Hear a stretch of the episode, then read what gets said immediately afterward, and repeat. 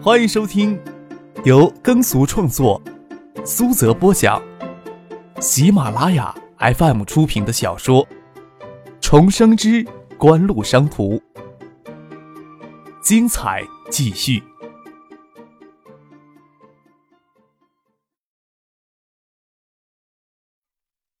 第六百三十集。赶到翠园，看到陆建的车北京吉普在他们面前停了下来。你怎么回来了？姚文胜按下车窗，探出头来，疑惑的问陆建：“你小子该不会看上哪个女的了吧？偷偷摸摸的背着跑回来？”“不是不是，吴启立刚给我打电话了，这边出了点小状况。”陆建将情况说给张克、姚文胜、叶剑兵他们听。姚坚与他女朋友刚才就留在翠园里，也没有急着回房间休息，就到翠园主楼里的夜场去玩。姚坚当中离开了一会儿，他的女朋友给一个醉酒的客人纠缠上，姚坚还没有赶回来呢，他女朋友就像那个醉酒的家伙推了一个狗吃屎，流了一地的鼻血。到翠园来玩的客人哪里有身份简单的？那个醉酒的家伙与他同来的朋友。就有些不依不饶的想闹事儿，陆简接到吴绮莉的电话，就赶了回来。那你先进去帮吴老板把麻烦先解决掉吧。张克笑着挥手让陆建进去。这种小状况，吴绮莉当然可以解决。翠园是会员制会所，对进来玩乐的客人资料都有相当的了解，大不了翠园吃一些亏，让两边都稀释。即使有更加棘手的麻烦，吴启立没有通知张克他们，而是将新认识的陆建喊回来，也不过是想借机看看陆建的手段。不清楚陆建的底细，哪里会认真放心的跟他合作呢？大概吴启立也没有想到他们会这么快就去而复返。这香港人呀，还真是精明啊。姚文胜下了车，靠着车门上拿出烟来分。清明节也好，至少知道分寸，能跟进退。叶剑兵接过了烟，摸了摸口袋，没有打火机，就合拢手挡着风，接过姚文胜的火，在外面抽完一支烟，才往翠园里面走去。会所主楼是仿照民国时期会堂式建筑建造的，琉璃瓦毡在灯光的打照下流光溢彩，华表廊柱，两壁还雕刻着巨型的飞天浮雕。猩红的地毯一直铺到台阶前的广场上，音乐喷池里给激光打照的五彩缤纷的水柱随音乐的节奏跳动。翠园背后的别墅住宅虽说幽清清雅，会所主楼还是极尽奢华的。汉白玉的扶梯站着两列身材高挑、脸蛋亮、一时的粉色高开叉旗袍，露出粉嫩雪白的大腿。张克这时候才知道，他住的院里，服务生漂亮虽然漂亮，衣着却是保守。一心看了都轻轻的感慨一声：“这个世界是围着男人而转的。”张克他们走上二楼，大厅里有名服务生蹲在地上擦拭着，地上还有几滴血迹，栏杆上也有，散得很开。心想那个醉汉还真是倒霉呀。张克笑着问一心。东华的女孩子该不会都是这么凶悍吧？一心没有说话，翟丹青戏谑的看着张可，说道：“你该不会希望东航的女孩子给人动手动脚时，还配合的呻吟两声？”其他人听着都笑了起来。张克抬了抬眉头，舔着脸笑道：“ 有这种好事呢？”姚文胜招手唤来侍应生，问吴启立他们去了哪里解决问题。在侍应生的带领下，上了三楼，没有推门进去，就听见一个熟悉的声音在里面高谈阔论：“都说是误会了，我朋友喝了些酒，哎呀，站不稳了。看你朋友站在那边，想借扶一扶，就算碰到脸蛋儿，大不了误会解释清楚，需要将人打成那样吗？你们说是推倒呀？我的朋友是有些不大清醒。”但我就奇怪了，推倒能鼻子着地？张克也是奇怪，推到鼻子能着地，该不会先给人家鼻头一记粉拳，再推倒他吧？推开包厢的门，走了进去，看到周信东二郎腿高翘坐在沙发上。迁入大上，你都出面解决了，也好解决。开口就要十万八万，那是敲诈，我也没有胆量敲诈到你陆建头上。我领着我朋友去医院检查一下，要没有什么大事儿的话，你明天在这里开个包厢，请我们赔礼道歉。其他。包厢翠园来开，在翠园呀，创意都行，多邀请些朋友过来热闹热闹。这时代呀，大家都要心平气和交朋友，才能和气生财呢。吴喜利看到张克他们推门进来，就赶忙站出来打圆场。周信东脸朝里侧，他身边坐着两个衣着不凡的青年，一个青年鼻头里塞着棉球，脸上的血迹是洗掉了，眼睛虽有不甘，但还是听周信东帮他秃头。另一个青年疑惑的看着张克他们推门走进来。哼，十万八万我有，你的小脸给我摸一下就行。张克站在门口一笑，冷冷的看着二郎腿高翘的周信东。周信东这时候才看到张克、叶剑兵他们站在门口，有些慌乱的放下脚，给张克这句话顶在那儿，脸色潸然，不晓得怎么回话。难不成他还真将小脸贴过去，让张克？客少、叶少，姚局长过来了。吴启立笑着请他们入座。他的确没有想到张克会这么快去而复返。发生什么事情了？张克眉头扬了扬，问道：“发生了误会，倒是没有什么大事儿。”吴启立回答道：“既然是误会，误会解释清楚没有？”张克转过头来看了周信东一眼，问道。哎，解释清楚了。周行东给张克的气势压着，他也的确没有办法在张克面前趾高气昂。说起来，华夏电子都给锦湖压着呢，他不过是华夏电子旗下联信电子旗下的南方公司总经理，他自己也习惯了拿这种等级的标签去规分自己与别人的区别。那你们还在这里干什么呀？张克皱起眉头盯着周行东。难不成我的朋友给你们摸了脸，还要配合的呻吟两声才让你们满意呢？周信东扯了扯两个还不知道状况的青年，起身溜出包厢。京城公子圈里的人物都相互给面子，可以装腔作势，但是张克这家伙是野路子，说到底也是他们自己心亏，即使有些委屈，难道还能从张克手里讨回来吗？周信东他们出了包厢，一心就笑得直岔气儿。叶剑兵、姚文胜克制着没有大笑，吴启立、姚坚、陆剑他们看了却是奇怪，一心忍着笑，将大厅里张克与翟丹青的对话惟妙惟肖的学了一遍。姚坚的女朋友有些不好意思，跟一心笑滚在一起，看他的样子也没有什么问题。这年头，女性的心理没有想象中那么脆弱。陆剑笑起来说道。嗨，我就觉得你最后一句话最有力度了，直接让周信东、赵普成打懵掉了。感情这么有力度的话，谁抄袭翟小姐的呢？翟丹青忍着笑，怒目微瞪了张克一眼，这一眼媚态横飞，却又收敛着，不流露出更多的娇媚情意来。张克笑了笑，站下来问陆剑：“周信东我认识，他一直负责联信电子南方公司，不然他也应该认识姚坚的。”另外两个青年是谁啊？姚金也配合着吴绮莉，没有亮明身份，不然周信东为这点小事还要纠缠下去。那个穿红条线 T 恤的青年叫赵普成，是副市长赵天的公子。那个给小佳打出鼻血的家伙我也不认识，大概估计是外省的吧。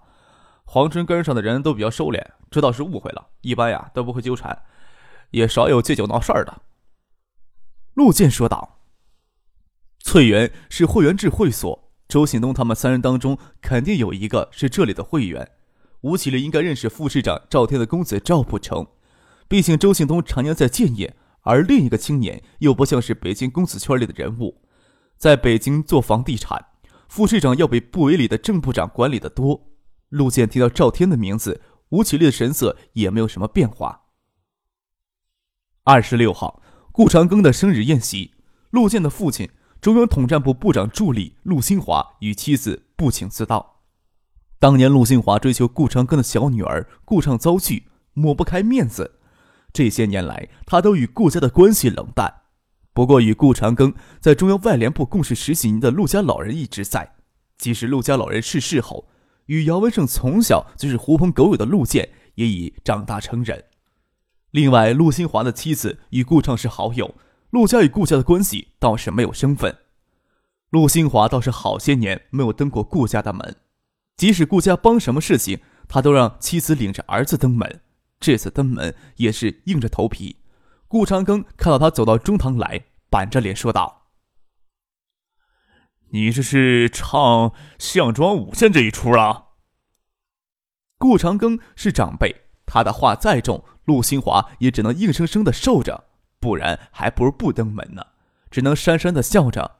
他的确有些诚意不足，更多的是为了陆建的事情而来。身为中央统战部部长助理。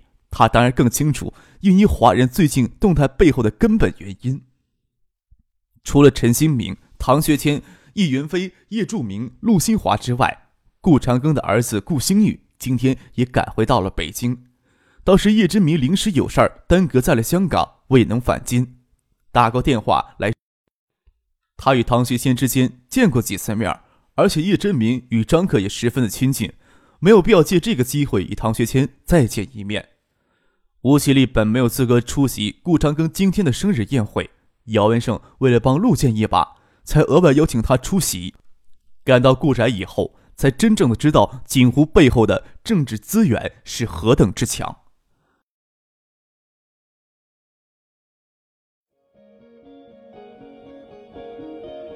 您正在收听的是由喜马拉雅 FM 出品的《重生之官路商途》。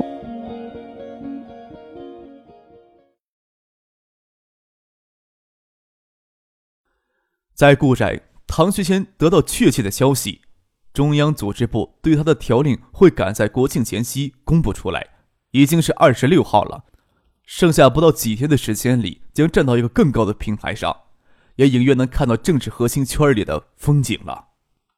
江南省委原先有十一名常委成员，唐学谦要算是额外补充的常委成员，在江南省，除了有一把手的省委书记徐学平的支持外，这边与陈新民联系上，陈新民之前在江南省的政治资源由他来继承是没有疑问的。当然，这都需要从长计议，也需要进行甄别。另一方面，梁伟发年长唐学谦近十岁，下届他无法接替徐学平担任省委书记，也不可能在省长的位子上继续留守下去。年龄层面的落差，避免两人在政治前程上起冲突。省委常委成员里资格。资历、年龄与唐学谦接近的，大概就是即将顶替周景瑜在省委书记的赵有伦了。但眼下谈晋升还太早。东山岛建港的项目一旦启动，兴亭的经济将迅速崛起。而江南省除了金山之外，又没有其他分量最重的城市压制一下清廷的光芒。可以预见，清廷市委书记卡维涛将是江南政坛崛起的一匹黑马。不过，他的资历总要比唐学谦、赵有伦差一些。唐学谦在江南省内部的上升通道是通畅的，他未来能走多远，关键还要看对政治核心圈里有影响人物的支持呀。唐学谦在顾宅周末两天的时间相当的愉快。二十七号，张可陪同唐学谦拜访了中央军委委员、中央委员、总装备部副部长。二十八号，中央组织部正式下达了唐学谦调往江南省出任省委常委的通知。海州市委书记一职暂时空缺，海州市党委工作暂时由陆光义、杜小山、宋培明三位副书记分担其责。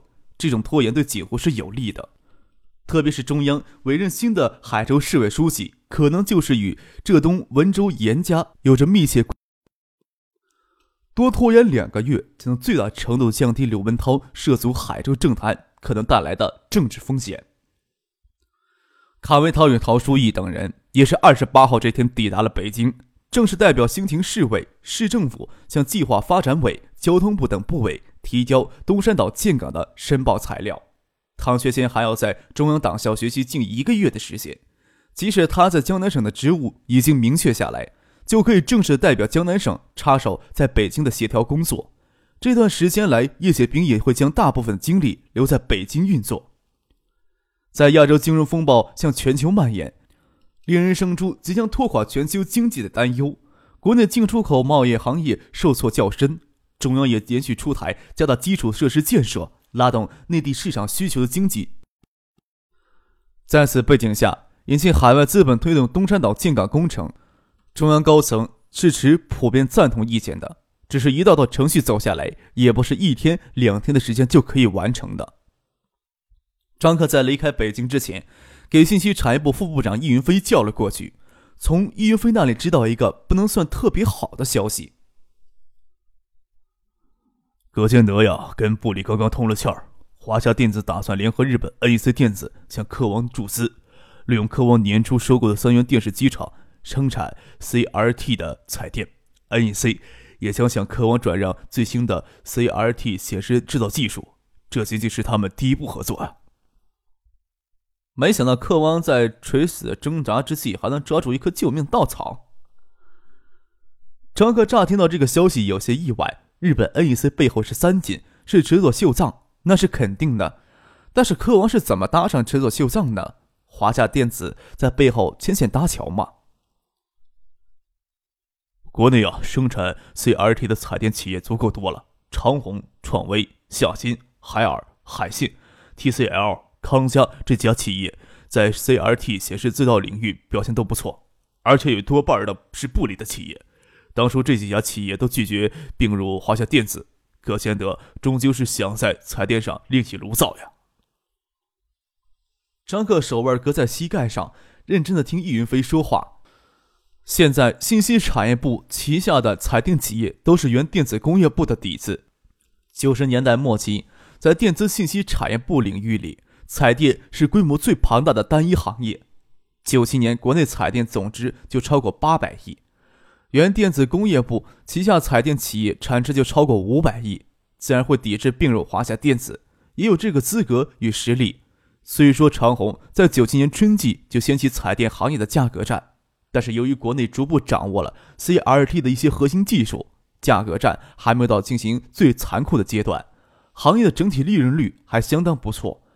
也难怪葛建德气势汹汹的要联合日本 NEC 电子向科王注资进入 CRT 彩 CRT 彩电，即使十年二十年后一时还淘汰不了，但是毕竟已经进入衰退期了，而且国内的竞争也格外激烈，对于科王来说也仅仅是一根稻草而已。再说张克也不会相信科王能通过三井获得日系电子厂商设立最核心的制造技术。张克与易云飞谈了一会儿话，就告辞离开。二十八号下午，建业市委大楼三楼的会议室里召开国庆前夕最后一次例行的市委常委会议，开了整整一下午的会，市委常委们都有些疲倦，最核心的几个议题都已讨论过去，大家就有些懈怠了。看着窗外斜射进来的江余晖，他们都觉得会议差不多可以结束了。副书记、市长肖明建是这次会议的主持人。他低声问了问罗军：“罗书记，还有什么事情要交代的吗？”罗军看了看腕表，规定的议程都已结束，不过还有些时间，手放在弹红色的会议桌边上，问道：“还有些事情，还有什么事情临时想起来要讨论的了吗？” 王文军轻轻咳了一声，翻了翻手里的文件夹，看了两眼，又将文件合上，说道。我们区里投资促进局的局长姚文胜这些天呀，去北京考察了北京房地产的发展情况。大家都在谈亚洲金融风暴，咱们在建业没有什么太深的感受。不过，北京房地产业对外资开放程度较高，还是受到一些影响。现在有些不大景气。相反的呀，建业这边经济活跃程度高，市场对新开发的地产需求很旺盛，特别是高新区啊，无论是住房还是办公用房，租金都在持续的上涨。但是地方上的房企实力有限，住楼与写字楼开发规模有限，我在考虑。说到这里，王文勋瞥了肖明建一眼，见他的脸色陡然僵在那里，心里却是好笑，不动声色的继续说道：“我在考虑啊，是不是可以从北京招来一些房地产商到建业来开发房地产呢？”肖明建嘴有些苦涩，他还打算等严文杰更有把握以后将这事儿提出来。哪里想到王维军陡然间就捷足先登了，这一切都让他有些措手不及。他动作夸张地看了看手表，本想借口时间紧将这个议题拖到下一次常委会议上讨论，没想到罗军根本就没有看他的脸色，直了直腰，神色振作地看着王维军问道：“有没有具体的想法呀？”王维军从文件夹里拿出几份薄薄的文件，说道：“姚文胜呀，整理了一部分的资料。”小民警当然能明白王维军事先跟罗军通过气儿。京城地产圈实际上就是京城公子圈、太子圈，将建业的房地产业向京城地产圈打开房口，最终能讨好到谁？罗军也不是傻子，他能不知道吗？罗军有光辉的实际，也有不错的背景，当然也不会拒绝更多对核心政治圈有影响的人物的好感。这件事情永远是谁提出来就能先获得罗军支持的。就算是姚文胜的想法粗俗，只要提出来，常委会议上定个基调。基本的工作是可以慢慢开展的。